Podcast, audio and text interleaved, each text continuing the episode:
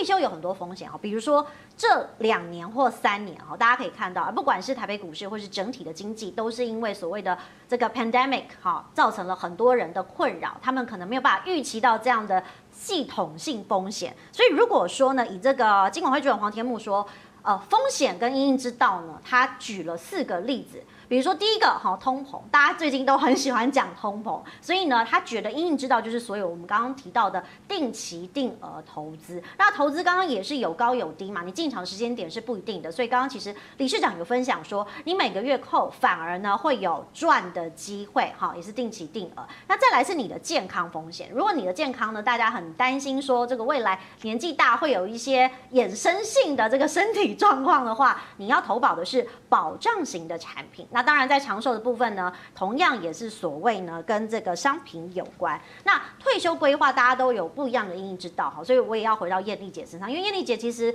过去在这个理财跟退休有参加过很多的讲座。那我也相信有很多的这个呃听众或者是诶参加这个讲座的投资人会很有心得要跟您交流。你有没有听过一些比较特别的故事？特别故事超多的，而且几乎都是失败作收。失败。我我先分享一个让我印象最深刻的，我想大家在报章杂志可能也有看到，就是有一位八十五岁的北北，他从生技中心退休，那就是一个呃对呃生技产业非常有热情，然后也觉得说这个产业应该是他可以掌握的一个北北。那那时候呢，他退休之后，他领了一千万的退休金，他就发现哇，康友这家公司呢财报超漂亮的。嗯，所以呢，他就把一千万通通都去买了康友。那后来的事情大家都知道，就是做假账嘛，那公司就下市了。那当然就是康友成立的自救会。那其实我听到这个消息、这个故事的时候，我很难过，因为八十五岁人生的财富归零，其实你要再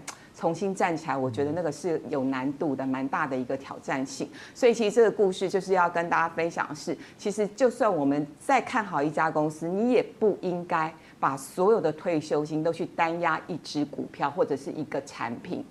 所以为什么呃基金很适合做退休理财规划？因为基金很少会下市的啦，除非呢这个基金真的是操盘人操得很差，或者是呢这个呃这规模不停的缩小，所以基金才很很不容易会下市哦。那这是第一件事情。那第二件事情就是说，其实在做退休理财规划的时候，我们呃。要趁年轻，因为你越年轻，不管是买基金或者是买其他的理财商品，我常说的，常跟大家分享就是。投资理财是需要练习的。你年轻的时候你都没有碰过，你七八十岁才来买，你会有难度。就是说你会不知道这个产品适不适合你。这跟年纪大晕船的感觉很像，好对，因为之前年轻没有接触过，所以其实在老的时候很容易就听信某一方的说辞。对，你就很容易误信，或者是就觉得这个东西是保证获利。所以呢，我们要趁年轻的时候开始去练习，不管是买基金也好，或者是买你自己喜欢的其他的理财产品哦。那拉回来。讲那有没有成功的案例？呃，当然我可以讲一下我姐的故事。我姐以前都是也也是听听很多小道消息，买了一些股票，那想当然就是追高杀低。嗯、那反而是在四五年前，我也是开始逼她定期定额买台股基金。嗯、那当然她这几年获利非常好，然后也有很多电视上大家常看到的一些政论名嘴，他们也常要我推荐股票，好有压力。明明不就是来录影吗？为什么要背负那么大的压力呢？所以后来我通通就跟他们说，你们就买台股基金。嗯、那当然，这四五年下来，大家的收获都很好，也都觉得蛮开心的哦。也就是，其实我觉得在做退休理财规划的时候，呃，一方面呢，我们希望有获利，然后另外一方面，你不能影响到你的生活品质。现在很多年轻人很喜欢买美股，可是呢，美股只要一个大震荡、一个大修正，它几乎都失眠，不然呢，就是影响到隔天上班的心情。我周围好多的同事都有类似的状况。那我觉得买基金就是呢。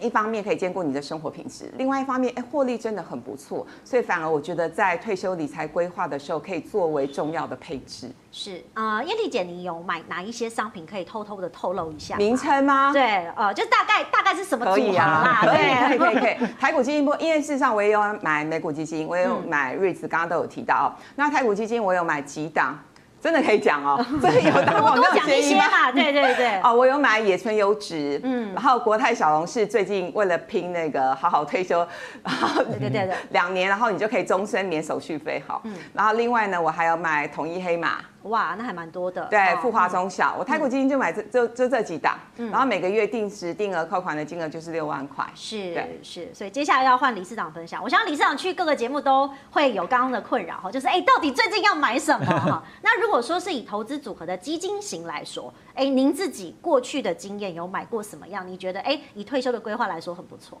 其其实还是台股基金，我发现报酬最好。嗯、那有一阵中国基金很好，但中国波动很大，嗯，所以后来还是以重压台股基金为主。嗯，那我曾经买过原物料的基金，后来发现就是定时定额的报酬比较差，因为它波动真的太大，所以后来发现原物料不太适合。所以我觉得台股基金是蛮适合的。嗯，嗯，那你过去其实，因为我听说你好像很早就加入所谓退休平台的行列哈。你过去是什么时候来买这些商品？然后你怎么来操作？哦、对，先从那个基富通的案子，基本上这个是呃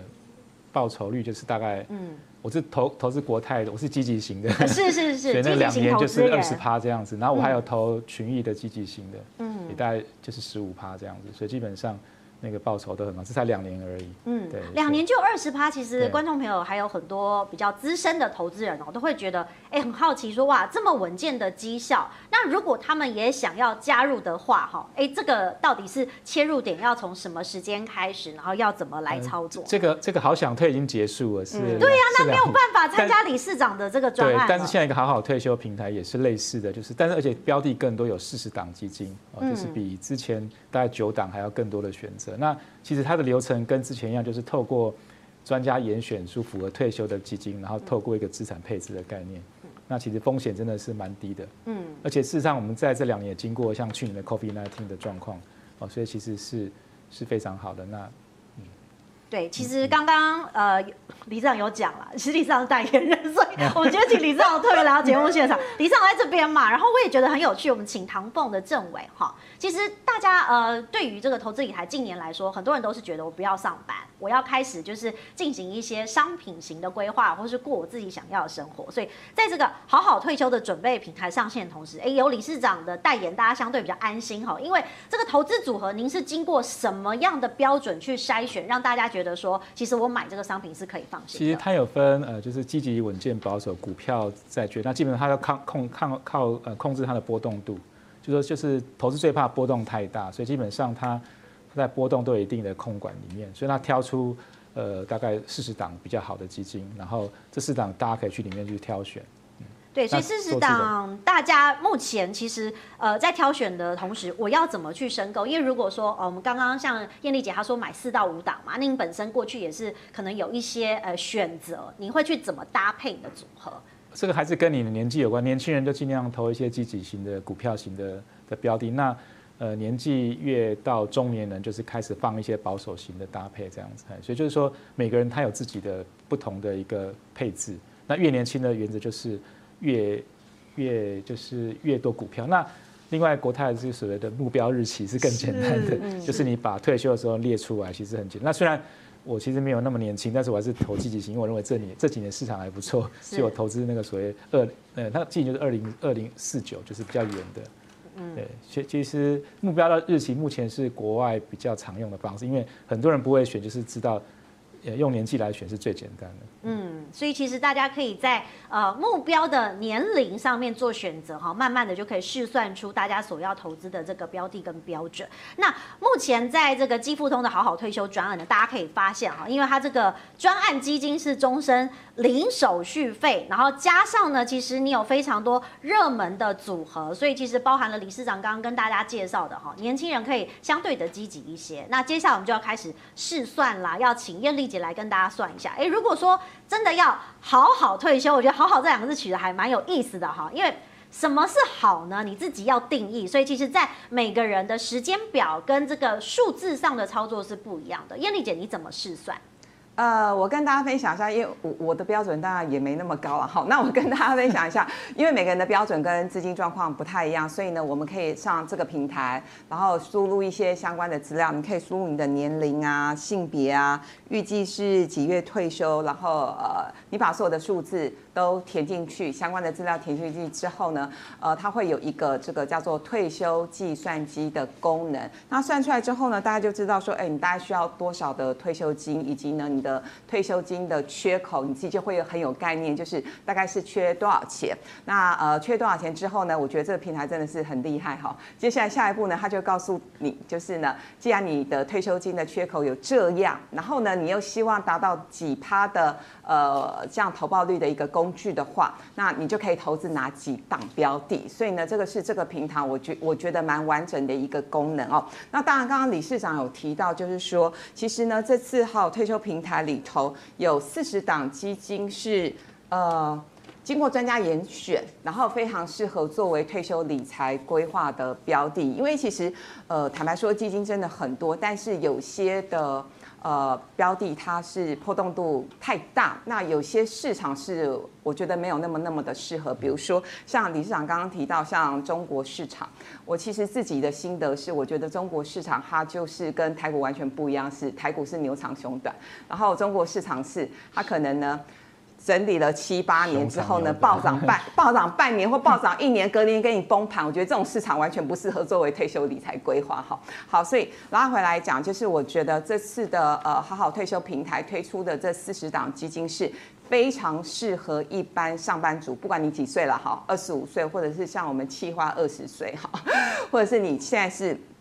已经四五十岁哈，我觉得不管任何的年龄都可以去思考一下你自己的退休配置上面可以怎么样去利用基金。那详细来帮大家分享一下哦。呃，这次的这呃分类哦，积极型的基金有九档，大部分都是股票型基金，而且呢都是呃全球型的股票型的一个基金哈。所以就是很适合，如果你真的不知道怎么选，你不知道台股好或者是美股好，那你就选个全球的股票型基金，我觉得蛮棒的哈。那第二个分类叫做积极型的基金，有十档，就是重视股债配置，相对来说它的呃波动度大，会比积极型的基金要来的低一些。那事实上稳健型的这分类里头，我们可以看到比较多的是呃股债配置，那甚至有一些是 ETF 的基金哈，呃组合型的基金啊，那当然相较来说呢，波动没那么大，呃长期的报酬率大就没有积极型的基金来的那么好，但我觉得对于满足退休理财这那件事情我觉得已经够了它就是基本的标准基本的水准哈，那再来说的是保守型基金，他有些人他想要做退休理财规划，可是呢，他一看到亏损或者是一看到波动大，他不能接受，对对，尤其是长辈，没错，说好了就是呢，呃，波动度可能会有个五趴到十趴，但是他每一看到对战那哇赔钱，他就睡不着。那这种你就买保守型的基金，因为保守型的基金呢，在平台上面的规划是以投资级债券的呃这类型的基金为主。所以它非常非常适合保守族，或者是相对来说你的风险承受度很低的人。那呃，再来呢是目标日期型的基金，刚刚李市长已经有介绍过了。就是如果你真的不知道怎么选呃以呃这个退休的日期当做一个标准也是蛮好的衡量方法。距离到期的时间越越远的话我们股票的配置的比重就越高。当然越近的话呢你的债券的比重相对来说就要比较高了我觉得这个部分也是很适合大家可以来做一些布局。那最后这一类当然就是我的最爱哈台湾股票型基金哈。呃呃目前有五档。呃以投资台股为主那也是台湾人非常非常熟悉的一个产品。而且呢我觉得呃还是要替台股基金背书因为呢二零二二年台湾的 gdp 成长率至少四趴多啊虽然跟二零二一年的六趴多比较起来好像有一点点没有那么漂亮可毕竟因为我们二零二一年基期垫高了你二零二二年还有四趴多真的很厉害哈所以大家不要害怕就是说呃很多人会说那明年第一季美美国极有可能提早来升息啊所以台股呢波动度会加大。开玩笑波动度加大就是让你呢赶快上车定期定额的好时机嘛 哈。所以呢历经了第一季或上半年的波动度加大之后下半年我觉得有一波就算有一波小小的修正下半年我觉得都是非常好的长线的布局时间点哦。所以呃如果不知道怎么样去拿捏进场时间点我觉得定期定额还是最好的方式。